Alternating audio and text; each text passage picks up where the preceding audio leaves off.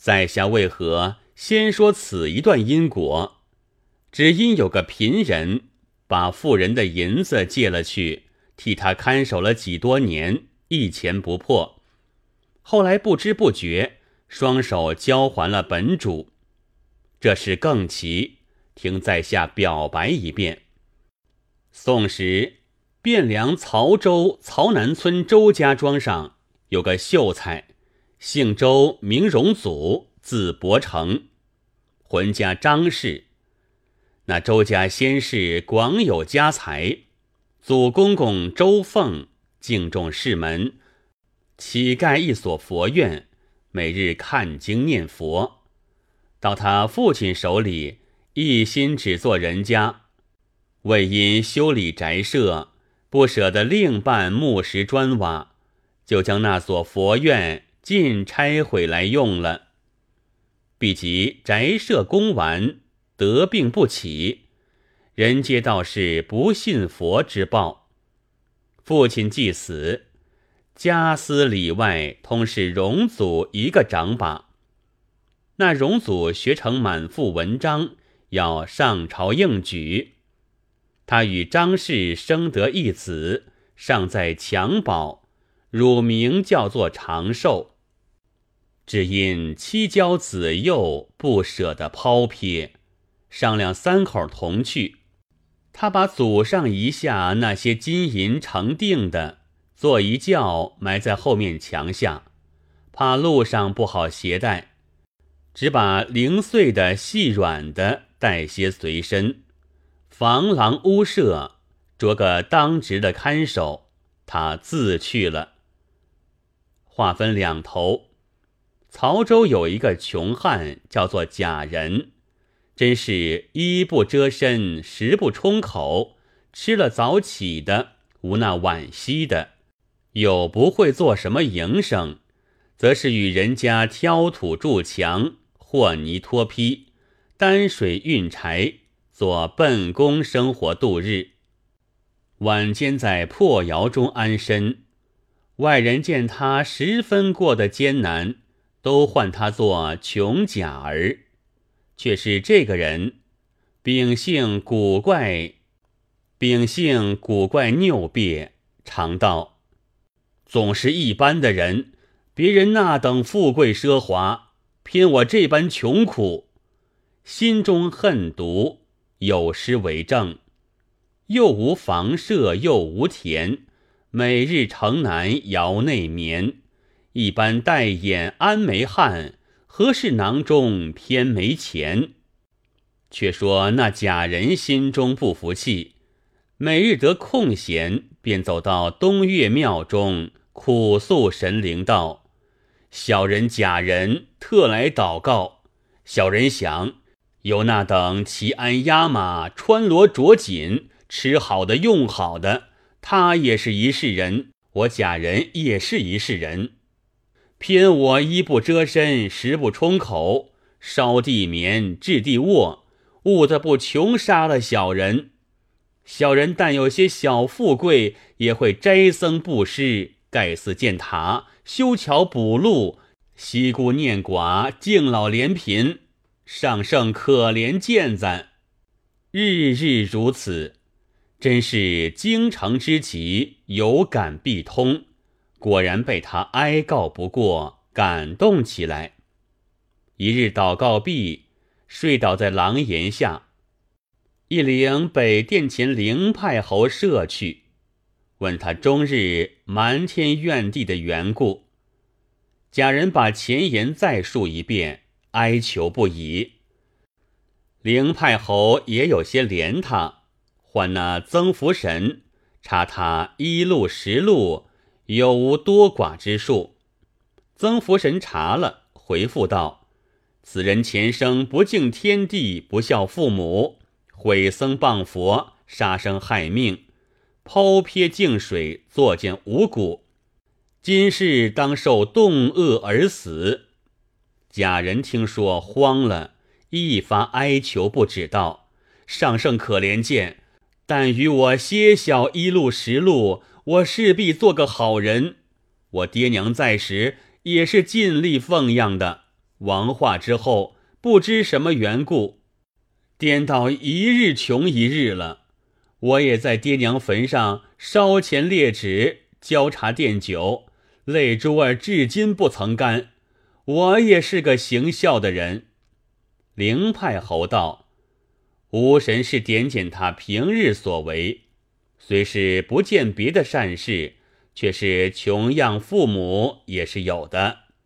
今日聚着他瞒天怨地，正当动恶，念他一点小孝。”可又道：“天不生无禄之人，地不长无名之草。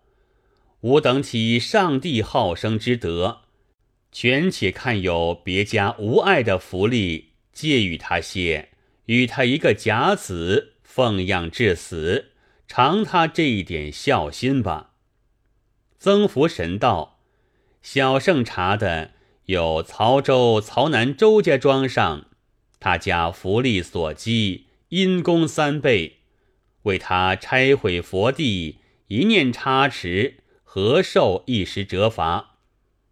如今把那家的福利全借与他二十年，待到限期已足，着他双手交还本主，这个可不两便。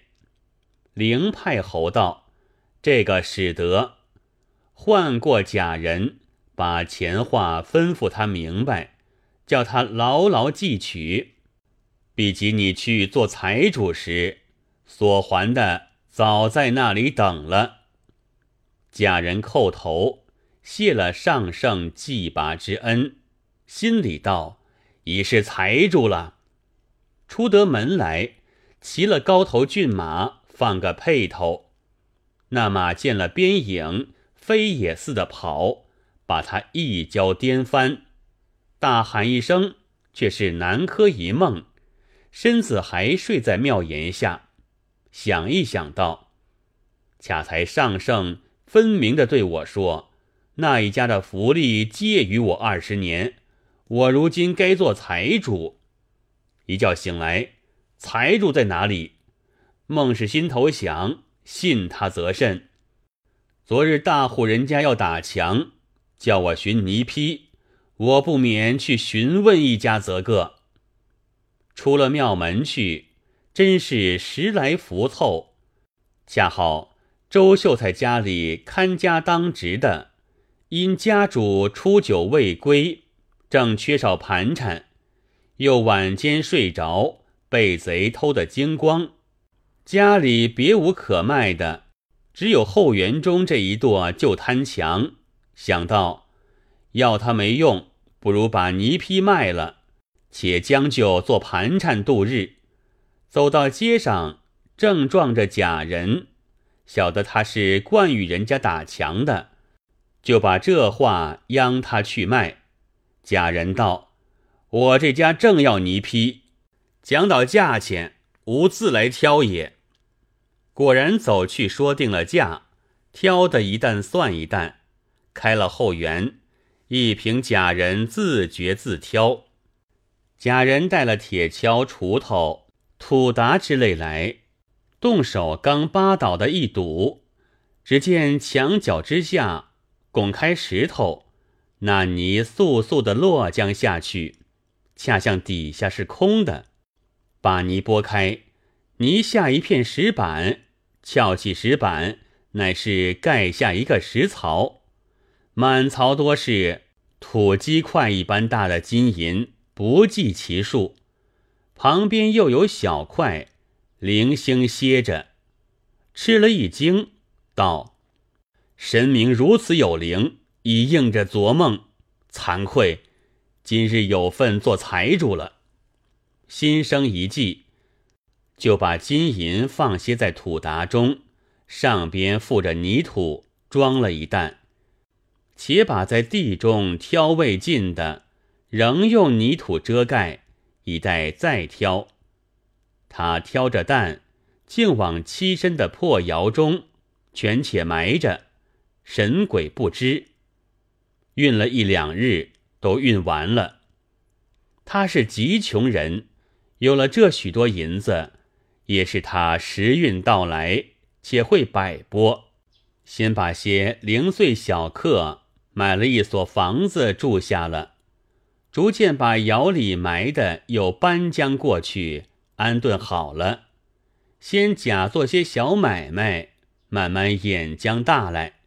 不上几年，盖起房廊屋舍，开了借点库、粉房、磨坊、油坊、酒坊，做的生意。就如水也似涨江起来，旱路上有田，水路上有船，人头上有钱。平日叫他做穷甲儿的，多改口叫他是员外了。又娶了一房浑家，却是寸男尺女皆无，空有那压飞不过的田宅，也没一个成领。又有一件作怪，虽有了这样大家私。生性谦吝刻苦，一文也不使，半文也不用。要他一贯钞，就如挑他一条筋。别人的恨不得劈手夺将来，若要他把与人，就心疼的了不得。所以又有人叫他做千甲儿，请着一个老学究，叫做陈德甫，在家里处管。那管不是教学的管，无过在借铺里上些账目，管些收钱举债的勾当。贾员外日常与陈德甫说：“我王有家私，无个后人承领，自己生不出。街市上但遇着卖的，或是肯过继的，是男是女，寻一个来，与我两口喂眼也好。”说了不则一番，陈德甫又转吩咐了开酒务的店小二，倘有相应的，可来先对我说。这里一面寻明灵之子不在话下。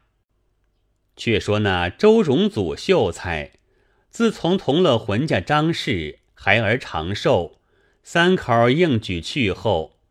怎奈命运未通，功名不达，这也罢了。谁知道的家里家私一空，只留下一所房子。去寻寻墙下所埋祖遗之物，但见墙倒泥开，刚剩的一个空石槽。从此衣食艰难，索性把这所房子卖了，复是三口去洛阳探亲。偏生这等时运，正是时来风送滕王阁，运退雷轰见福碑。那亲眷久已出外，弄作个满船空载月明归，身边盘缠用尽，到的曹南地方，正是暮冬天到，下着连日大雪。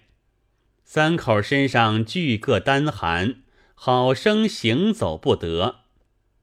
有一篇正宫调《滚绣球》为证：是谁人捻旧琼瑶往下筛？是谁人剪冰花迷眼界？恰便似玉琢成六阶三墨，恰便似粉妆旧殿阁楼台。便有那韩退之蓝关前冷怎当？便有那孟浩然驴背上也跌下来？便有那善溪中尽回他子游访带？则这三口悟得不动倒尘埃？眼见得一家受尽千般苦，可什么十夜朱门久不开？委实难挨。当下张氏道：“似这般风又大，雪又紧，怎生行去？且在哪里避一避也好。”周秀才道：“我们到酒屋里避雪去。”两口带了小孩子，学到一个店里来。店小二接着道：“可是要买酒吃的？”周秀才道。可怜，我哪得钱来买酒吃？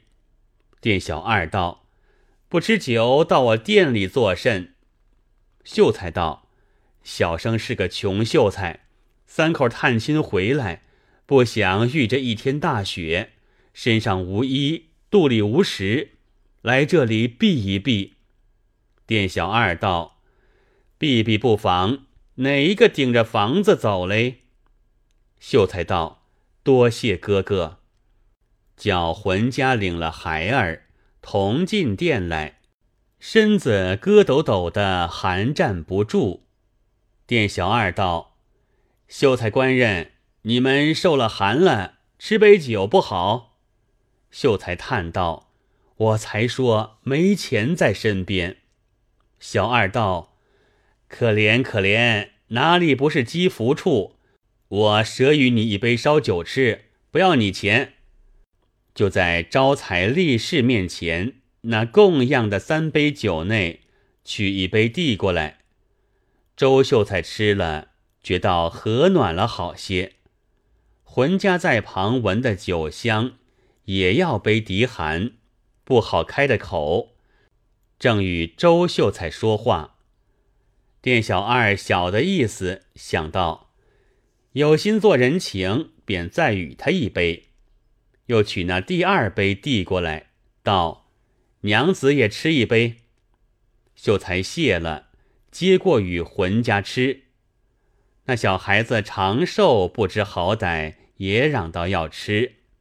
秀才簌簌的掉下泪来，道：“我两个也是这哥哥好意与我们吃的，怎生又有得到你？”小孩子便哭将起来。小二问之缘故，一发把那第三杯与他吃了，就问秀才道。看你这样艰难，你把这小的儿与了人家可不好。秀才道：“一时撞不着人家要。”小二道：“有个人要，你与娘子商量去。”秀才对浑家道：“娘子，你听嘛，卖酒的哥哥说，你们这等饥寒，何不把小孩子与了人？他有个人家要。”浑家道：“若与了人家，倒也强似冻饿死了。只要那人养得活，便与他去吧。”秀才把浑家的话对小二说。小二道：“好叫你们喜欢。这里有个大财主，不曾生的一个儿女，正要一个小的。我如今领你去，你且在此坐一坐，我寻将一个人来。”小二三脚两步走到对门，与陈德甫说了这个缘故。陈德甫踱到店里，问小二道：“在哪里？”小二叫周秀才与他相见了。陈德甫一眼看去，见了小孩子长寿，便道：“好个有福相的孩儿。”就问周秀才道：“先生哪里人士？”姓甚名谁？因何就肯卖了这孩儿？周秀才道：“小生本处人士，姓周，名祖荣。因家业凋零，无钱使用，将自己亲儿情愿过房与人为子。先生，你敢是要吗？”陈德南道：“我不要。这里有个贾老员外。”他有泼天野似家私，寸男尺女皆无。若是要了这孩儿，酒后家园家计都是你这孩儿的。秀才道：“既如此，先生做成小生则个。”陈德甫道：“你跟着我来。”周秀才叫浑家领了孩儿，一同跟了陈德甫到这家门首。